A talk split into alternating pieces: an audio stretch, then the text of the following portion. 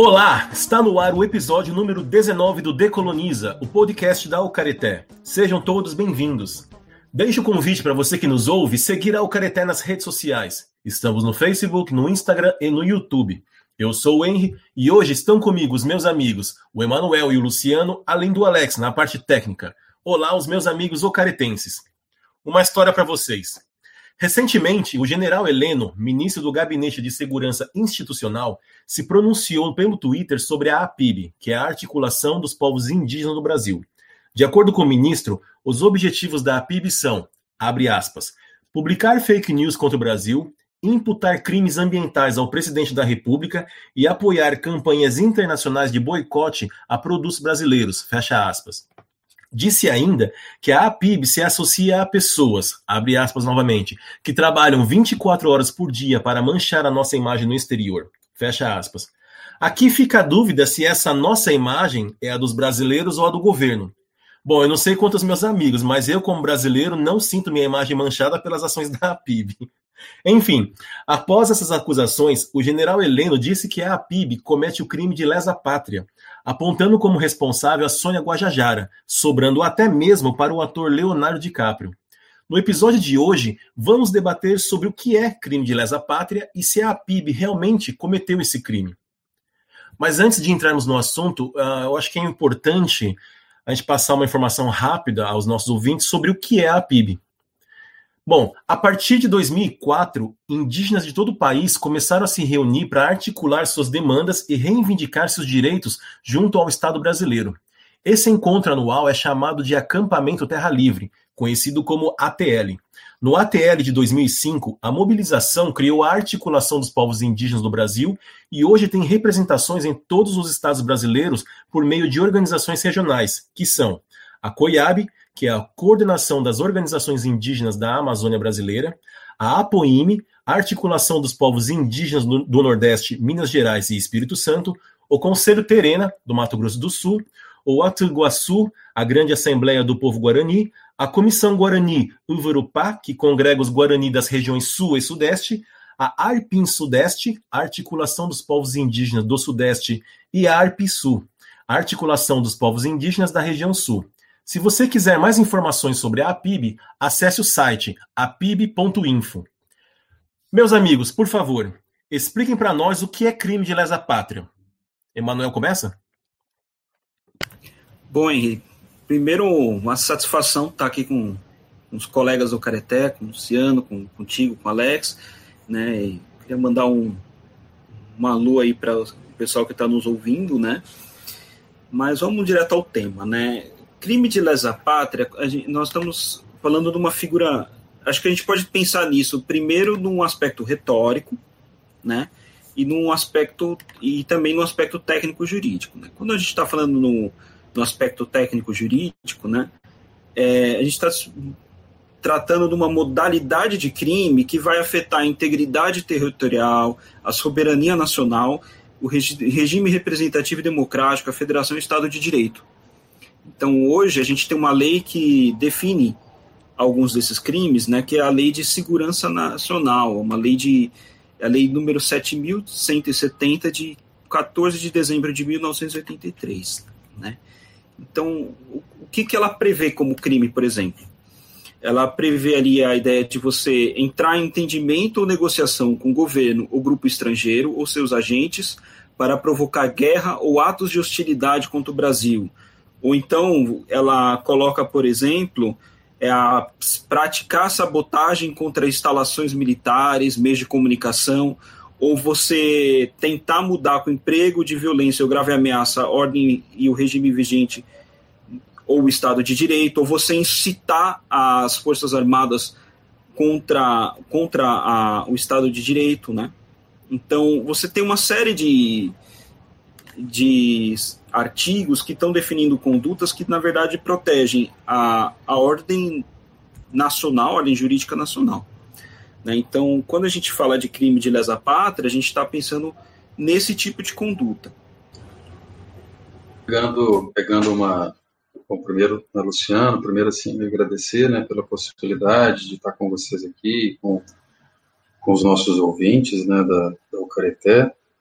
É, é importante ter clara essa distinção né, entre um conceito que se dá precisamente na, na, na, discussão jurídica, né, que é o conceito de crime, né, que para o profissional do direito, para aquele que milita na área jurídica, ele tem uma, uma conotação, uma denotação bastante específica, né, com, é, às vezes, ocasionalmente, o, o, e me parece que né, não, é, não é só ocasionalmente hoje em dia, a gente tem é, presenciado o uso dessas expressões de uma maneira até certo ponto corriqueira, né, é, o uso dessas expressões no sentido retórico. Né, para caracterizar um tipo de conduta, e esse me parece ser o ponto essencial da discussão, né? aqui não tomando posição, mas o ponto da discussão, né? é a respeito de uma conduta, que seria uma conduta contrária à ordem jurídica e que atentaria contra a segurança ou soberania nacional. Né? Então, num sentido, é, digamos, é, vulgar, né, o mais popular da, da expressão crime de lesa pátria, é, essa expressão aparece com essa denotação, né, com uma conduta que agride a soberania e que agride a pátria. Né, a, própria, a própria composição da expressão crime de lesa pátria traduz um pouco dessa, dessa ideia. Né. E é fundamental que aquele que está conosco agora, ouvindo, todos tenhamos essa, essa distinção clara, né? entre a, a, imputação de uma atribuição de uma conduta jurídica, a sua classificação jurídica precisa, né, que é bem mais complexa, e o, o, emprego de uma expressão como crime e de uma expressão mais específica ainda, crime de lesa pátria, é, no sentido é, retórico ou no sentido argumentativo, no sentido discursivo, né? isso é, é, importante que tenhamos essa distinção é, em mente. É, ano passado, em novembro mais ou menos, uma comitiva da PIB esteve na Europa e nós pudemos participar, estar com eles quando eles passaram pela Alemanha. E pelo que nós acompanhamos, as conversas da PIB com representantes do governo dos países europeus estavam indo no sentido de buscar apoio de empresas e até mesmo, do, mesmo dos estados europeus, no sentido de evitar comprar certos produtos de origem brasileira, porque, de acordo com a PIB, esses produtos estavam, ah, digamos, prejudicando os indígenas de alguma maneira, porque são produtos como a soja ou mesmo a carne que se beneficiam de invasões de territórios indígenas, não é? Então, me parece que o governo, ao reagir contra a PIB, e dizer que, no caso aqui específico, que a PIB está cometendo crime de lesa pátria, me parece que é um pouco perigoso o que eles estão fazendo, porque eu não vejo, pelo menos nessas ações da PIB, nada atentando contra a soberania ou segurança do território brasileiro. Nós estamos falando sobre como funciona o sistema de mercado e como os povos indígenas dentro desse sistema acabam sendo prejudicados e mortos, né? Tanto é que se dizia muito que a soja brasileira é regada com sangue indígena. E aí, sem entrar no mérito da questão, eu pergunto para vocês: a PIB realmente está cometendo crime de lesa pátria?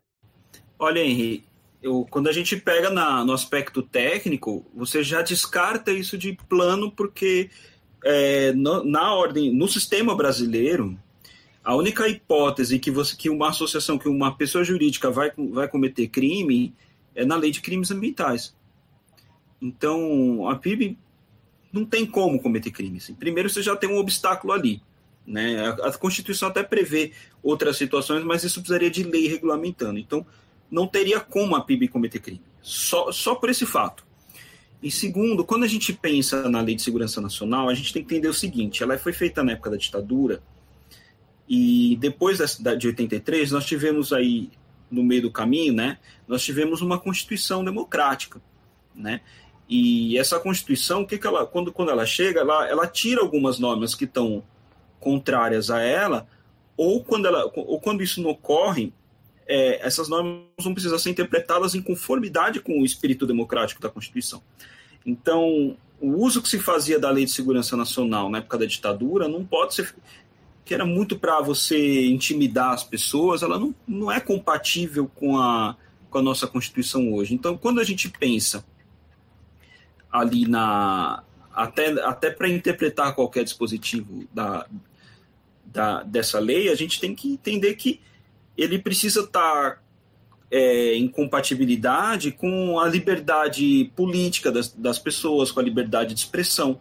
Então, quando a, a liberdade de manifestação, né, a liberdade de você protestar, a liberdade de você criticar o governo, e então, quando você tem um movimento falando, olha, boicote esses produtos, porque eles afetam as nossas. porque eles são regados com sangue, eles vêm de. Na origem deles, você tem atos aí que estão atentando contra os nossos direitos, contra as nossas vidas. Né? Isso não tem como você enquadrar na lei. Né?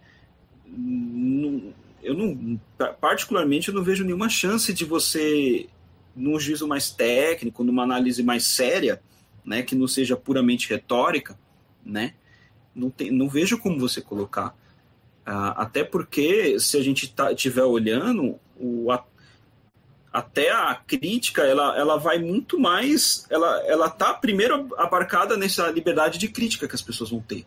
Né? Numa democracia, você pode criticar o governo. Às vezes e, e, e a, às vezes de forma mais contundente. Isso é natural de uma democracia. E quem está sendo governante precisa estar tá preparado a lidar com isso.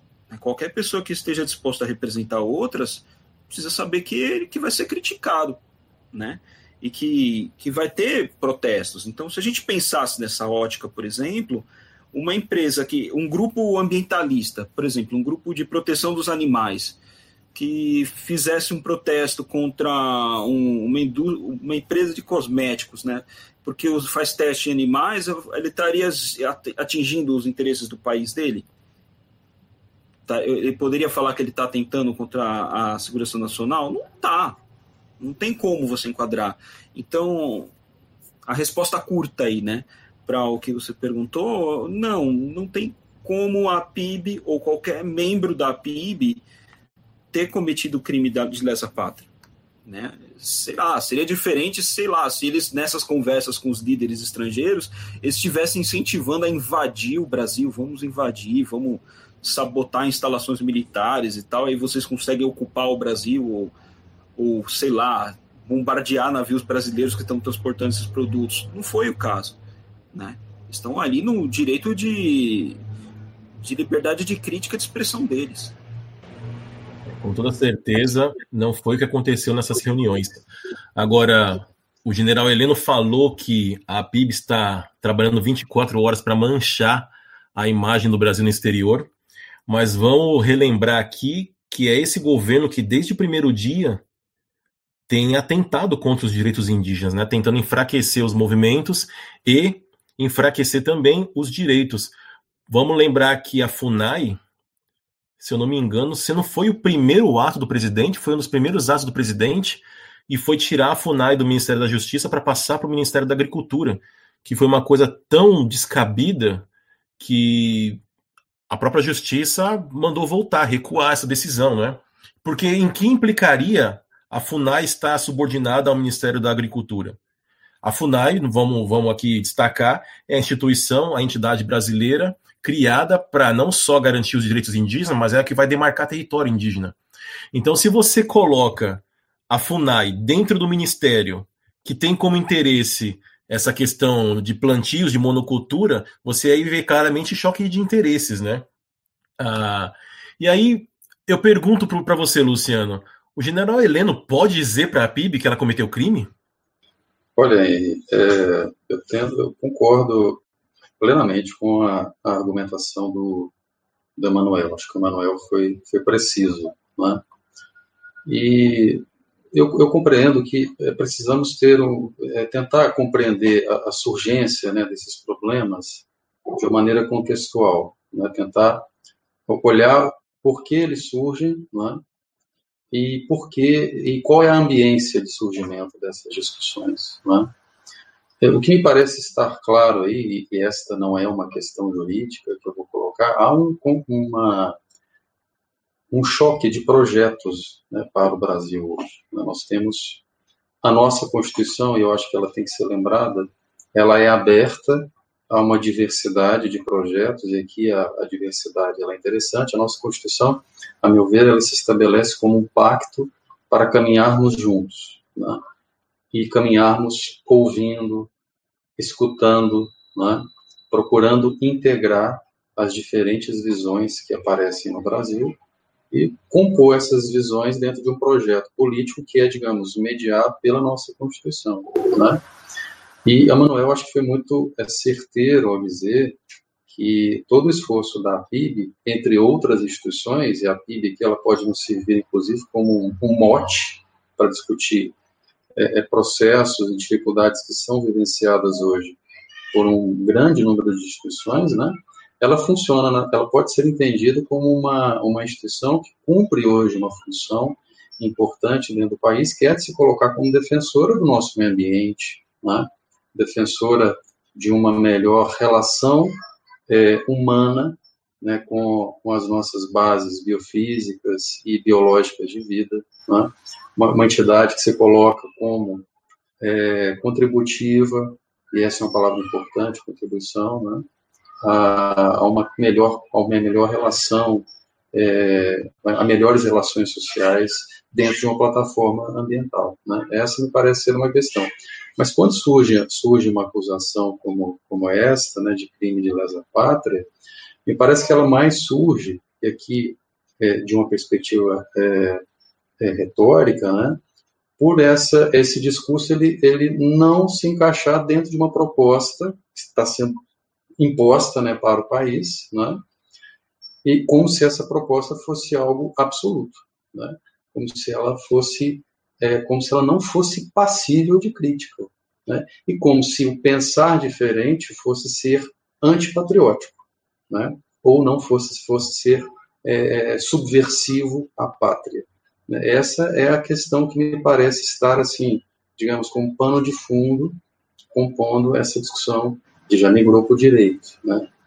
Então, mas não, acho que de maneira alguma se pode qualificar do ponto de vista técnico, né, é, o comportamento da, da, da, associação como sendo um comportamento, comportamento criminoso. É, fica parecendo que, que o general Heleno está querendo criar aí um, um discurso, né, montar uma, uma estrutura de, de apropriação dessas ferramentas legais para desestabilizar, né? Porque o que vem acontecendo é que a PIB está ganhando muita força mundialmente a PIB consegue mais diálogo com, com os estados estrangeiros do que, a, do, do, que o próprio Itamaraty. É uma coisa surreal, sabe? A gente está vivenciando uma coisa que é muito maluca. Como é que as instâncias legais, as representações oficiais do governo têm menos diálogo com os países do que a própria PIB? É uma coisa muito, muito doida. Então eu vi aqui, eu testemunhei como o, o, parlamento alemão recebeu a PIB. Vocês, vocês devem ter acompanhado. Quem não acompanhou, tem aí disponível na internet, no YouTube, no próprio site da PIB, uma série de registros de como a PIB estava se reunindo com empresas e é, representantes do Estado do, da Europa. E esse diálogo me parece estar se estreitando cada vez mais, não só porque esses estados estão percebendo que os direitos indígenas estão sendo viola, violados no Brasil, mas porque estão, estão se dando conta que os direitos indígenas e a questão do meio ambiente estão entrelaçados, não tem, não tem como desvincular uma coisa da outra. E quando você pensa em ameaça ao meio ambiente, você automaticamente pensa em ameaça aos povos indígenas também, né? Então, acho que me parece que o que está acontecendo são manifestações por parte do governo para tentar desestabilizar esse crescimento, né? enfraquecer todas essa, essa, essas alianças que a PIB tem conseguido fechar e firmar com estados e outras instituições do, do mundo afora, né? O Henry, é, até nessa linha, eu acho interessante apontar que quando a gente pensa em política internacional, tem certas pautas que elas são elas têm, elas têm grande importância no debate público, né? E quando, por exemplo, a questão ambiental é uma das que está é uma das que vem ganhando muita proeminência, assim, desde a gente teve aquela a declaração de Estocolmo em 72, então daí, daí em diante ela, o tema vai crescendo cada vez mais. E qualquer estado, né, qualquer, qualquer país, vamos pensar assim, qualquer governante que comece a adotar uma linha que é contrária a essa pauta, ou então que é contrária à, à pauta de direitos humanos, né, ou quando ele adota uma postura, por exemplo, de negacionismo climático, ou, ou que de desenvolvimento a qualquer custo, de uma postura de ataque a minorias, o prestígio internacional dele vai sendo diminuído. Então ele vai, ele vai sendo cada vez mais isolado. E no, o Brasil, por muitos anos, o Brasil internacionalmente ele, ele recebeu muito papel de destaque nessa, nessa questão. Né? O Brasil ele tinha a diplomacia brasileira, ela era sempre foi muito elogiada, né? Ela sempre foi foi muito forte nesse aspecto e no aspecto ambiental. E quando Aliás, ela inclusive atuou em conquistas importantes aí quando você pensa nas negociações climáticas, né? O Brasil ele sempre ele teve um papel de destaque. E quando você tem uma virada de chave e você começa a ter uma série de medidas que vão contra o meio ambiente, que vão contra as minorias, você começa a erodir o seu capital político. E é isso que está acontecendo com o Brasil. O Brasil ele está virando aí, se usar a expressão aí que já foi usada aí no passado, um anão diplomático, porque todo o prestígio dele está sendo jogado no ralo. E, de fato, não é de estranhar que a PIB tenha, essa, essa, tenha ganhado esse papel, né? porque hoje não, não tem dúvida, qualquer estudo que você vai pegar vai apontar que tem uma relação muito clara entre proteção ambiental e, e, os territórios indígenas. Se você pegar o mapa hoje do Brasil por satélite, você sobrepor, você vai ver, as áreas que estão mais protegidas são de territórios indígenas. E quando a gente pensa na, na, em preservar um bioma, você não está fazendo um bem, um bem só para aquela localidade, você está fazendo bem para o planeta inteiro. Né? Então, os países, da, principalmente os, os europeus, eles estão muito cientes disso, eles têm, eles têm muita clareza disso. E, infelizmente, a, as últimas condutas do governo de fato têm arrastado aí o prestígio do Brasil para enfim, né, tá, tá rebaixando o prestígio do Brasil, né? Tá caindo aí para a série B, série C, série D. É, a França já está se manifestando dizendo que vai se posicionar contra, né, o, o comércio entre a, o Mercosul e a, e a União Europeia. Bom, com isso nós fechamos esse primeiro bloco, voltamos em 15 segundos. Decoloniza, o podcast da Ucareté. Um bate-papo com uma boa pitada decolonial sobre os povos tradicionais, culturas, racismos e muito mais. Estamos de volta. Depois das publicações do general Heleno, a APIB logo soltou uma nota pública rechaçando-as e afirmou que, abre aspas, o maior crime que lesa nossa pátria é a omissão do governo diante da destruição de nossos biomas, das áreas protegidas, das queimadas ilegais, da grilagem, do desmatamento e da invasão de nossas terras e do roubo de nossas riquezas. Fecha aspas. Luciano, Desde o primeiro dia desse governo, nós acompanhamos todas as ações visando enfraquecer os direitos indígenas e também as entidades voltadas para a proteção e preservação do meio ambiente. A PIB disse que vai estudar as medidas cabíveis, mas você acha que é possível o governo responder judicialmente pelo que vem acontecendo aos povos indígenas e ao meio ambiente? Oi, eu acho que, mais uma vez, nós voltamos àquela fala inicial sobre é, o significado que cada palavra tem um significado muito específico dentro do direito, não é? Então, é, são coisas diferentes eu dizer que uma pessoa, ou mesmo um agente governamental, é, um funcionário de uma empresa, um diretor de uma empresa, por exemplo, ou mesmo uma empresa, vai responder por crime, né? ou que ele pode responder é, de outra maneira por algum ato ilícito que não seja criminal. É porque para nós do direito, isso é importante que as pessoas tenham em mente, crime é um tipo de ato é, de desrespeito à legislação muito, muito específico. Ele tem é, é condições de, de, de, prova e de concretização, digamos assim, são bastante específicas, né? Então, muitas vezes, numa conversa de bar, assim, mesmo numa numa conversa entre amigos, a gente fala fulano é criminoso, fulano cometeu crime, e essas expressões acabam vindo num sentido que não é o sentido jurídico. Esse sentido que nós falávamos, né, é uma colocação mais retórica, é, é, de senso comum, digamos assim, né?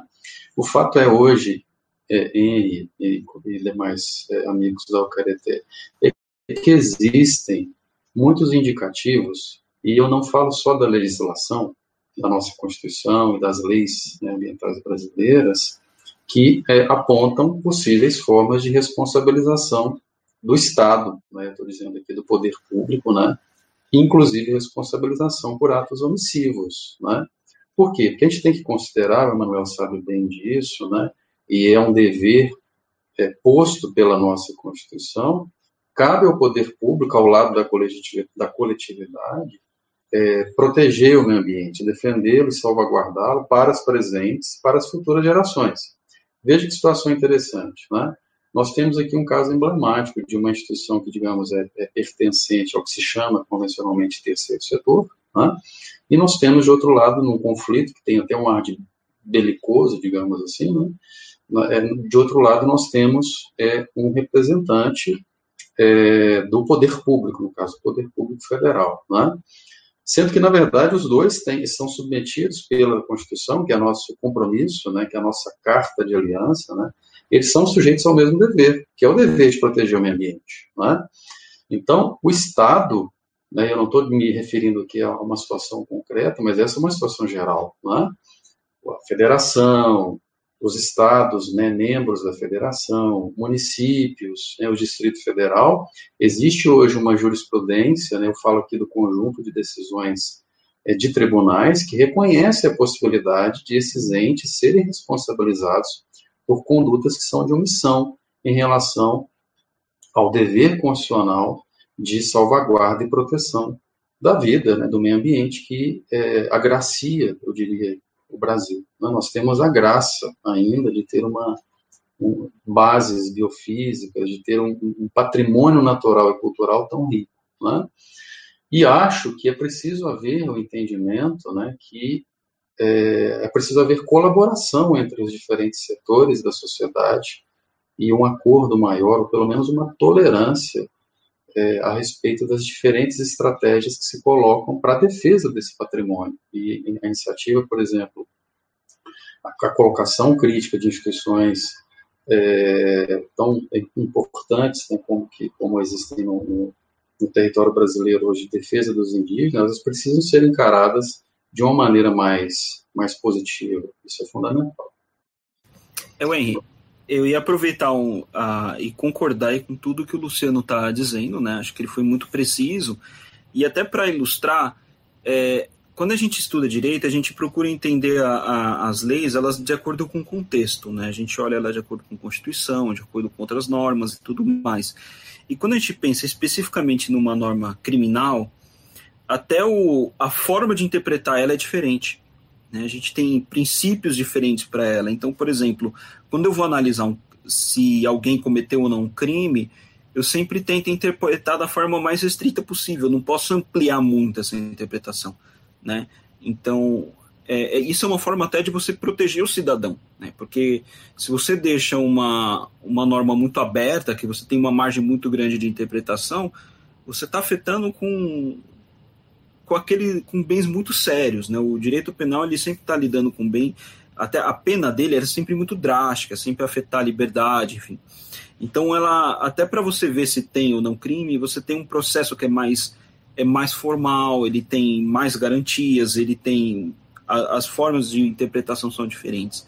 Agora, quando você quando você viola uma norma, né, um dever que a Constituição coloca, o que a lei te coloca, a, a, consequência ela não é só sempre criminal.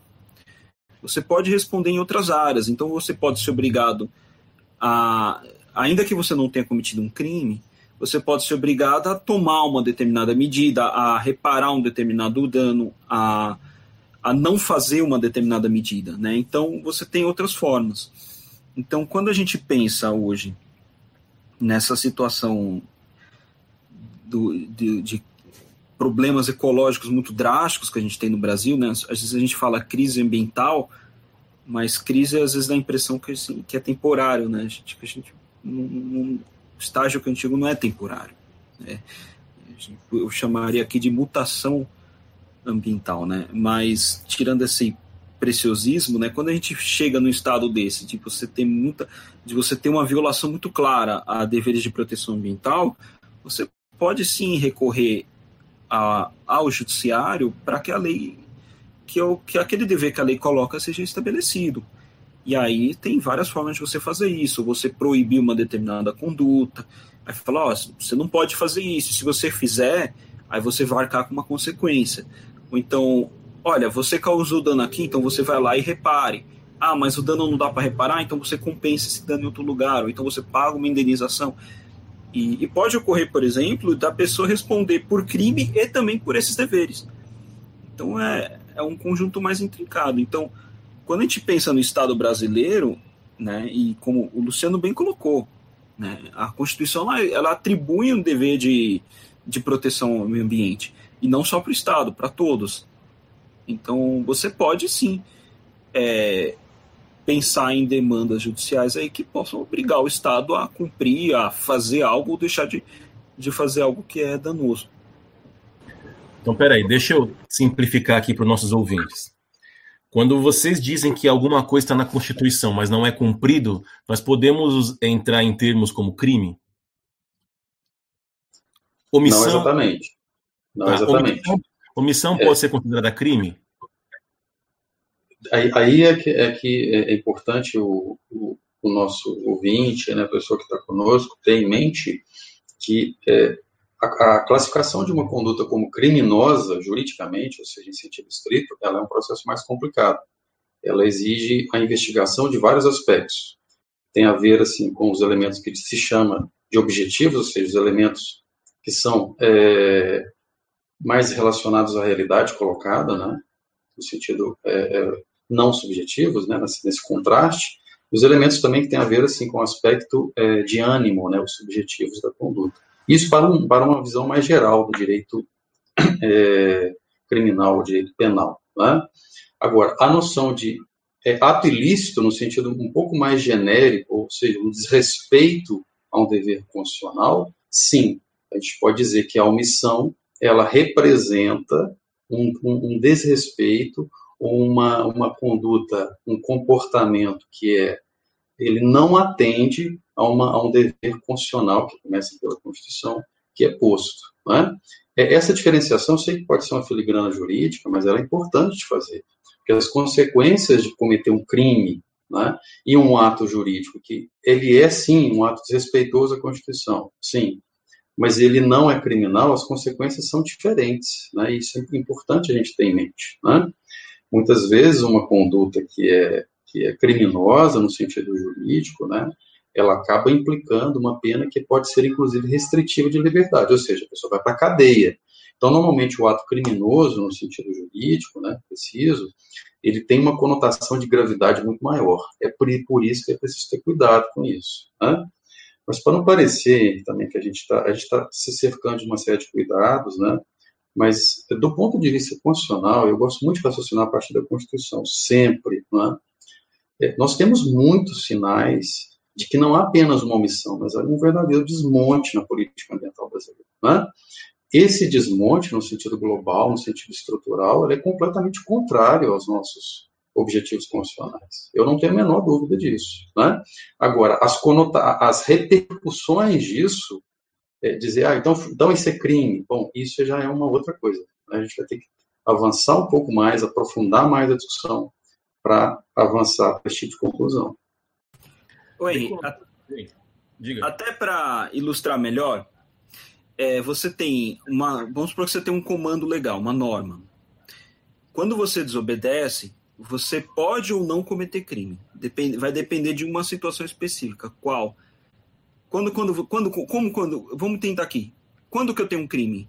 Quando a lei diz que aquilo é crime. Então, por exemplo, você me você perguntou da omissão. A omissão pode ser um crime? Quando a lei diz que ela é, sim. E a gente tem um exemplo. A gente tem o crime de omissão de socorro. Tá lá no Código Penal, tá lá. Artigo 135, ele fala que se você deixar de prestar socorro naquelas condições, aquilo é um crime, tá? Então, ela vai ser crime, quando a lei diz que aquilo é crime, ela vai prever uma pena, e aquilo eu vou interpretar de forma mais específica. Agora, se eu estou dirigindo, eu me omito em relação a uma norma de trânsito, e sei lá, bato meu carro no, no carro de outra pessoa, eu, eu cometi crime? Não. Né? Então, por quê? Não tem uma lei que diz que aquela circunstância vai ser crime. Né? Então a gente tem que pensar a partir disso. Agora, isso não significa que não tenha consequência. Se eu atingir o carro da pessoa, eu, eu sei lá, eu amassei a porta dele, a pessoa, eu, eu cometi um ilícito, a pessoa vai poder me cobrar. Quando a gente sai dessa esfera criminal, às vezes eu, eu, eu, sou responsabilizado mesmo que eu não tenha, mesmo que eu não tenha culpa. Isso acontece muito no direito ambiental. Às vezes a empresa, sei lá, ela comete um dano ambiental, ela mostra, cara, mas eu segui tudo direitinho eu não tenho culpa, mas essa análise não vai ser importante, você vai ter que responder. Então, a gente tem que pensar, essa distinção de crime ou não, ela é importante porque ela tem essas consequências. Agora, que de fato a gente está vivendo no Estado que você está atentando contra normas ambientais, esse atentado contra as normas ambientais, ele, elas eles têm consequência jurídica, isso é fato. Né? E pode sim ser cobrado, na verdade é deve. Oi, eu, eu me lembro muito de uma fala sua, salvo engano, foi no podcast sobre democracia, em que você falou em determinado momento assim, ah, eu acho que nós estamos perdidos, você até usou essa expressão. E essa sua colocação, ela faz sentido aqui. Eu acho que assim, as pessoas, assim, nós estamos perdidos também em relação a isso. E eu recebi uma meme hoje, que foi até uma coincidência muito feliz.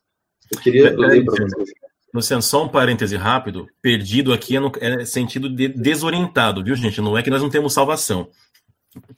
Sim, sim, é essa falta de orientação e, e, essa sensação que temos, às vezes, de estarmos num. É, é, é, o Rubem Alves, né, um escritor que eu já citei até inclusive aqui, ele fala de, um, de, uma, de uma história, de uma, de uma, uma forma de traduzir a realidade que é, que é curiosa, né, que é como se nós estivéssemos numa, num, no Manau, né, em que a gente está, as pessoas estão remando cada vez mais rápido, mas nós não sabemos para onde estamos indo, né? Essa sensação de desorientação, né? E, e, e a, a, brincadeira que eu recebi hoje, né, com uma meme é o seguinte: nessa nessa área, é, nessa temática ambiental, a coisa está tão louca, tão louca, que a justiça tem que proteger o meio ambiente do ministro do meio ambiente, porque o cenário de retrocesso, a meu ver, Sim mas isso é, isso é, eu acho que é patente. Nós já não estamos falando aqui de uma especulação ou de uma, de uma, digamos, de uma. Não se trata aqui de uma coisa sem é, consistência com os fatos. Nós temos observado que, de fato, assim, o nível de desmonte da legislação ambiental, né, e de um conjunto de garantias, eu já disse isso aqui em outro podcast, são conquistas históricas o nível de desmonte né, e a gravidade desse desmonte me parece patente. Né? Então, agora, como o direito vai se colocar diante disso? A gente vê já discussões sendo colocadas. Nós temos uma decisão recente no âmbito da Justiça do Rio de Janeiro, né, que já suspendeu os efeitos da decisão do Ministério do Meio Ambiente no que diz respeito à revogação de resoluções do CONAMA. Né? Mas essas coisas elas acontecem ainda de maneira, digamos, é pontual. É? Agora, como é que nós vamos entender isso hoje e diria daqui a alguns anos em relação ao processo estrutural que está acontecendo no Brasil? É?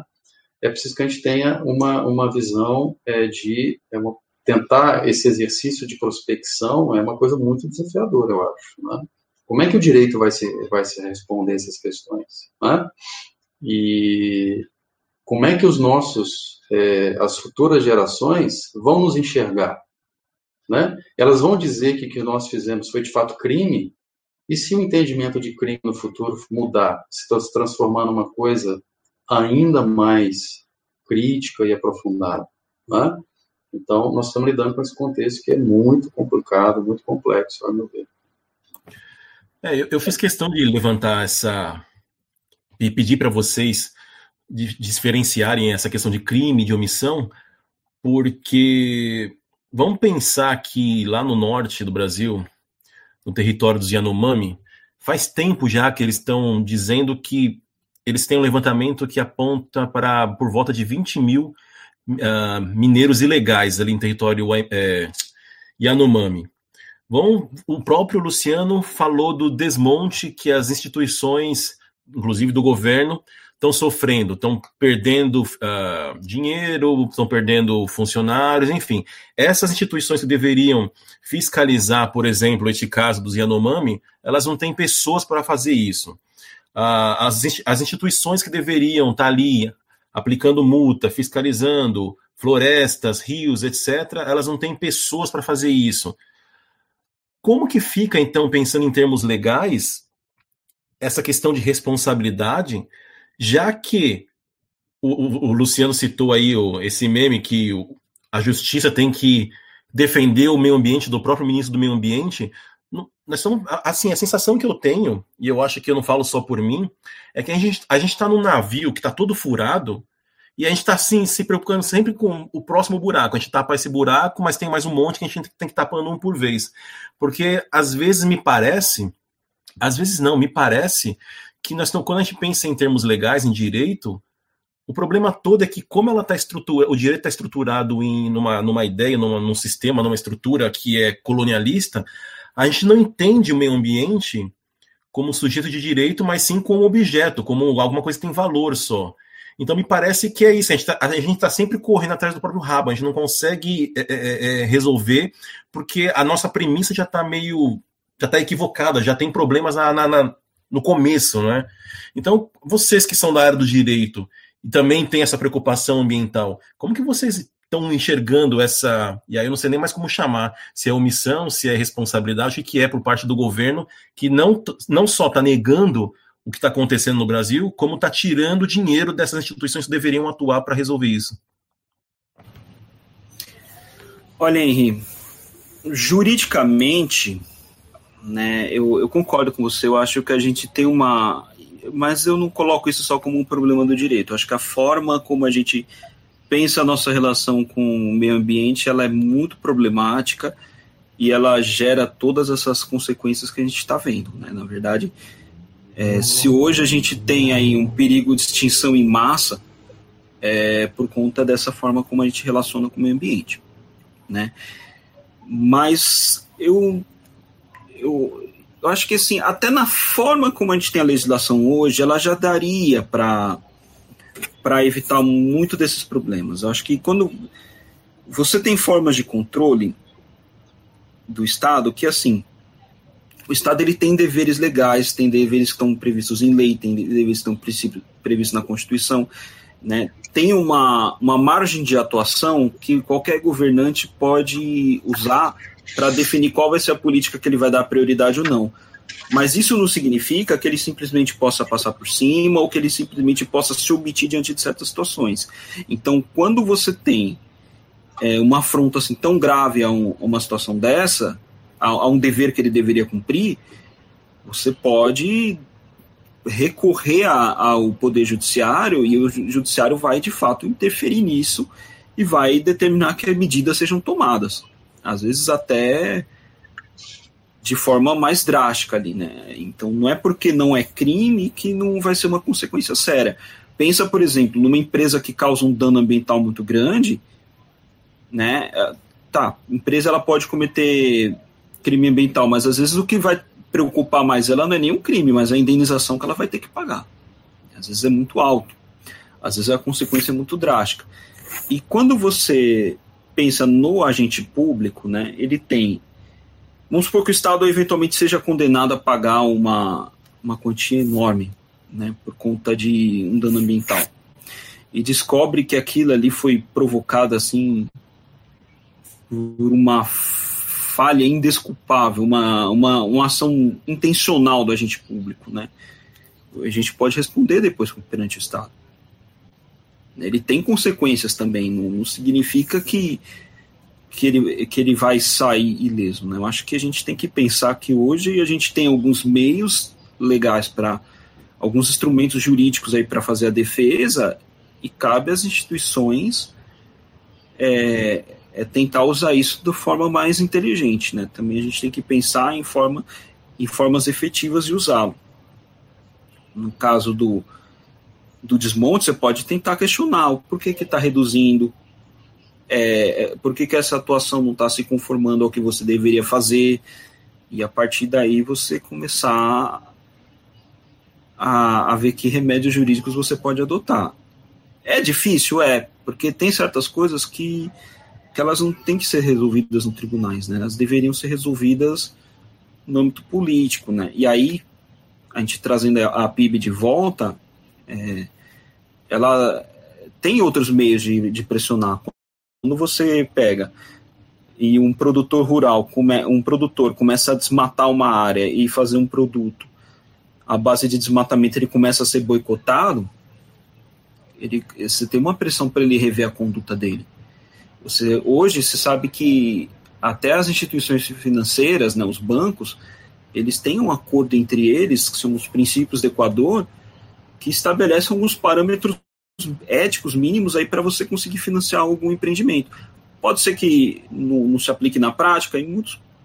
Acho que tem situações que não se aplica, mas há aquelas que isso ocorre de verdade, né? Então eles, em princípio, se comprometeram a fazer isso lá.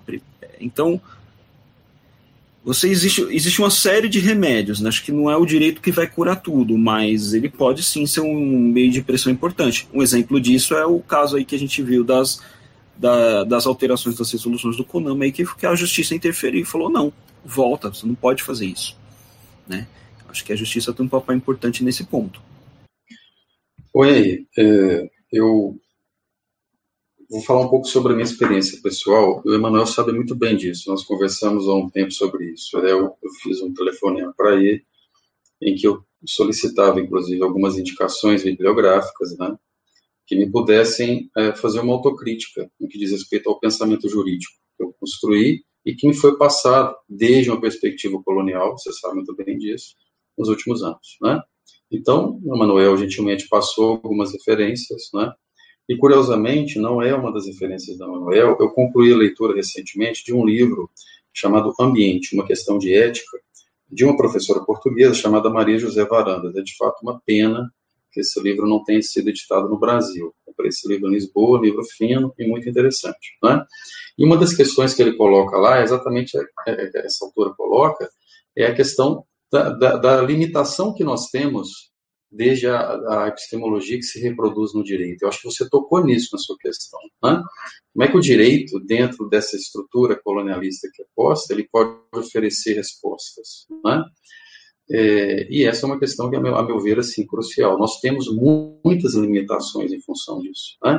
A começar pelo fato de que nós é, não reconhecemos certas entidades, ou mesmo certos uh, certos componentes né, da, do que nós chamamos de natureza, como se fosse algo fora de nós e que já tem um problema. A, nossa linguagem já é estruturada de maneira equivocada nesse aspecto, né? É, como, se, como se nós fôssemos. O, o, o sistema é estabelecido como, como, como tendo o, o homem né, no, no centro. Né?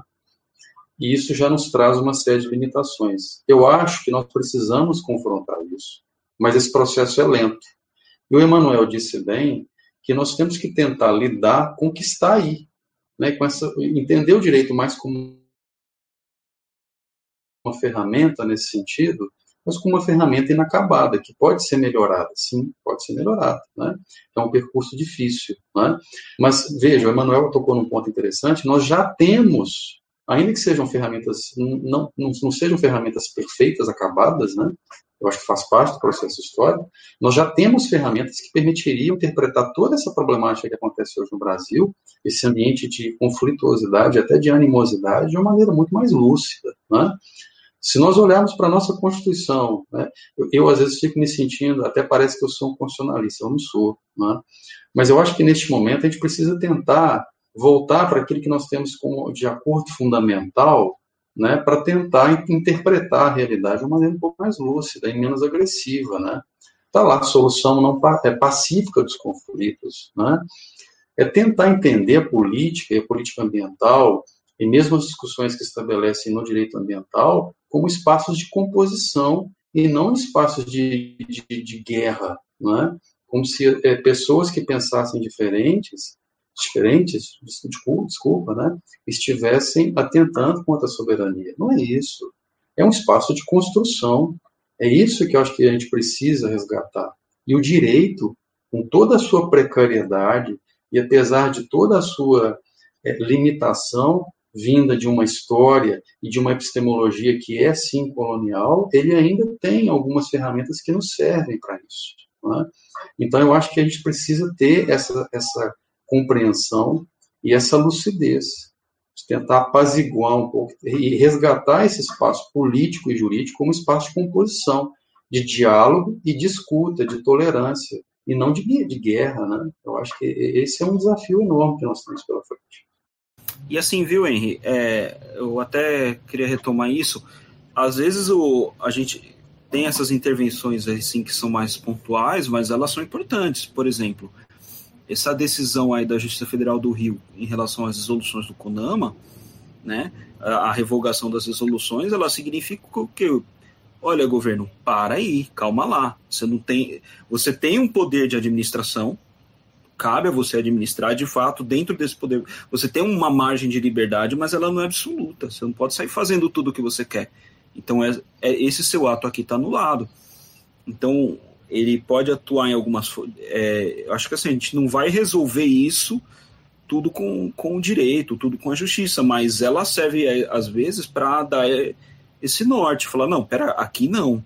Então, olha, essa situação aqui você não tem que se omitir. Então você providencia uma política, você providencia aqui medidas, por exemplo, para combater um incêndio aqui, né? Então você pode ali cercar alguns pontos.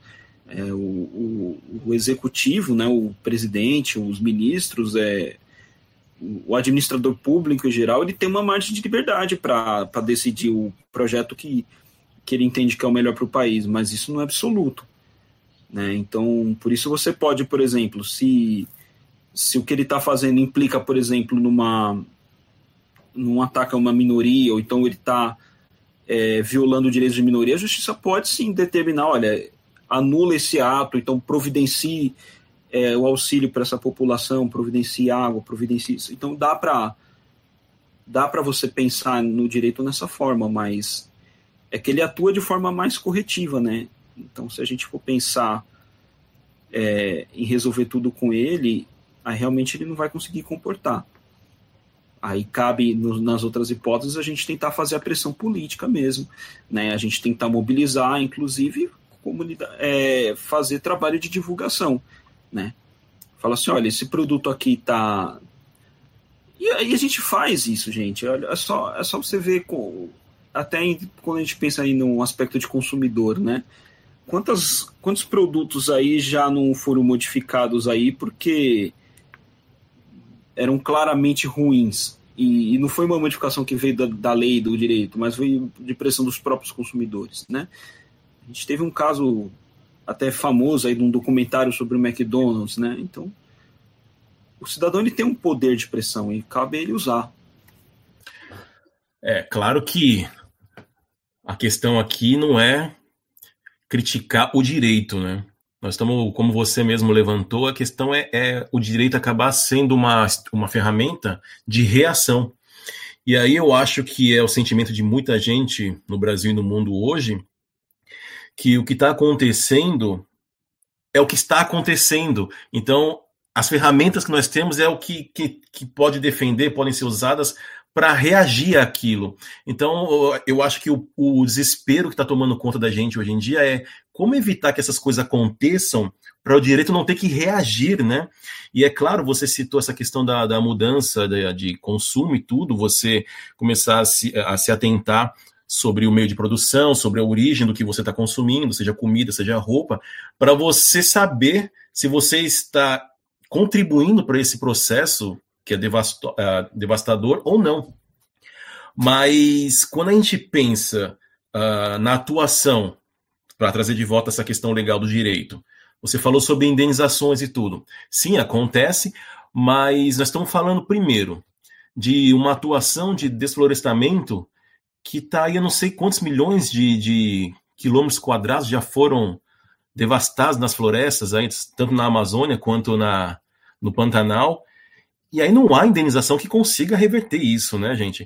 E aí, no caso dessas outras empresas, a Petrobras sempre está envolvida com crime ambiental, né? Mas eles sempre vão lá e pagam, tem lá seus, seus eles têm, é, além de pagar a multa, eles têm punições é, sociais né, e ambientais, eles têm que fazer não sei o que, programas socioambientais e tudo. Mas, enfim, no final das contas, todas essas, essas iniciativas acabam sendo. Me parece que essas empresas e esse governo, eles vão forçando para saber até onde eles conseguem fazer. Então, agora, assim, vendo em perspectiva, me parece que o Salles fez aquilo para ver se ia passar. Vamos jogar isso aqui para ver se o povo vai pescar ou não. Calhou de, neste caso, ter alguém lá que estava atento e falou: olha, não pode fazer isso aí, amigão, você vai acabar com tudo e não pode. Então, fica parecendo que nós estamos refém de um sistema que só é de reação. A gente não está conseguindo mudar para evitar que essa ação seja, seja feita, né, gente? Quer falar mais alguma coisa? Eu, eu, eu acho que é, é o seu, eu partilho do seu sentimento. Eu acho que sou profissional do direito, Manuela também é. Né, nós trabalhamos com essas temáticas. Mas é, eu ouvi uma certa vez no Congresso de Direito Ambiental tradicional, que acontece inclusive em São Paulo, né, todo ano, é, uma frase muito interessante. Quando, quando um conflito ele descamba no, no, no, no judiciário, né, é que a questão já está na CTI o direito ele aparece essa, essa função reativa do direito que você é, chamou atenção para ela, ela é pertinente, né?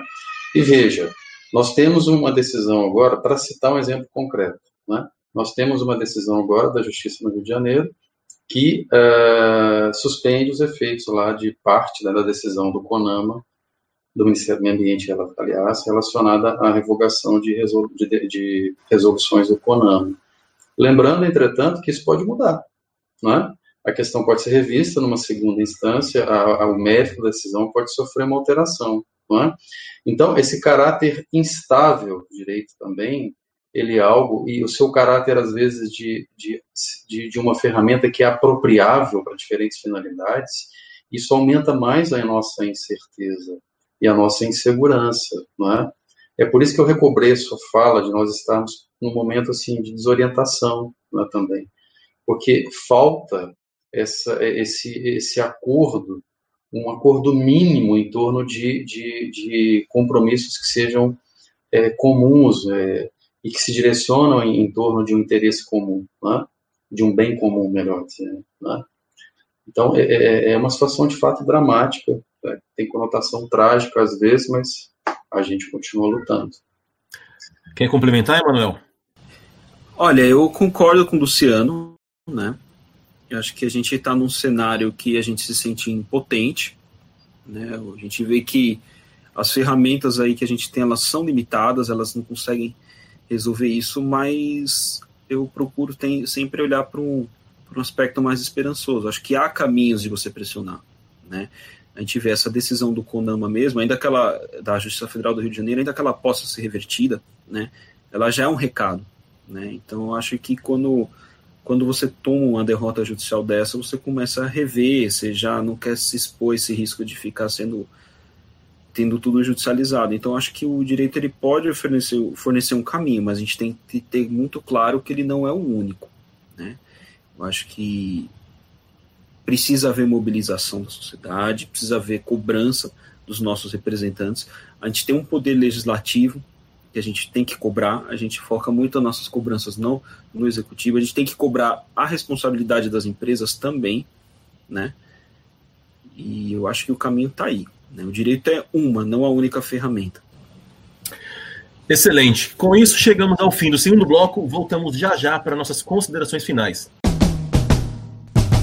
Decoloniza, o podcast da Ucareté. Um bate-papo com uma boa pitada decolonial sobre os povos tradicionais, culturas, racismos e muito mais. Estamos chegando ao final deste episódio e para encerrar, por favor, Emanuel e Luciano, suas considerações finais.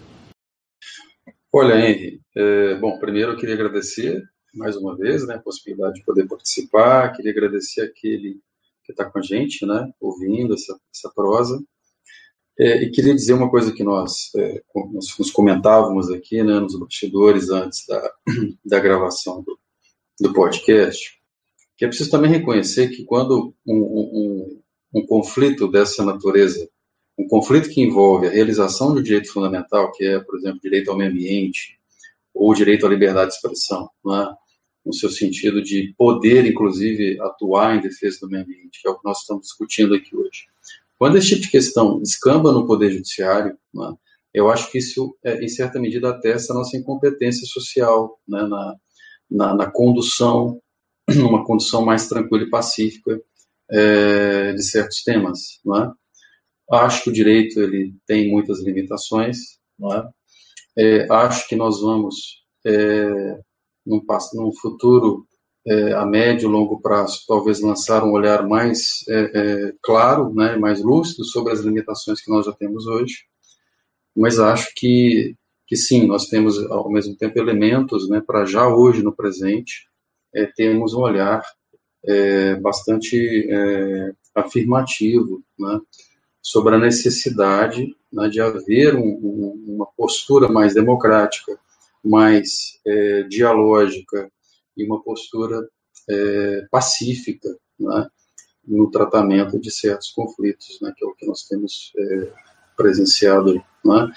Não faz sentido haver o surgimento de um conflito como este, a meu ver, né, uma acusação como essa que foi feita à PIB, né, quando o compromisso fundamental da, da instituição é a realização de um direito posto na nossa Constituição. Né? E isso precisa ser entendido de uma maneira mais é, tolerante, uma maneira mais é, que reconheça a política e o próprio direito como espaço de composição.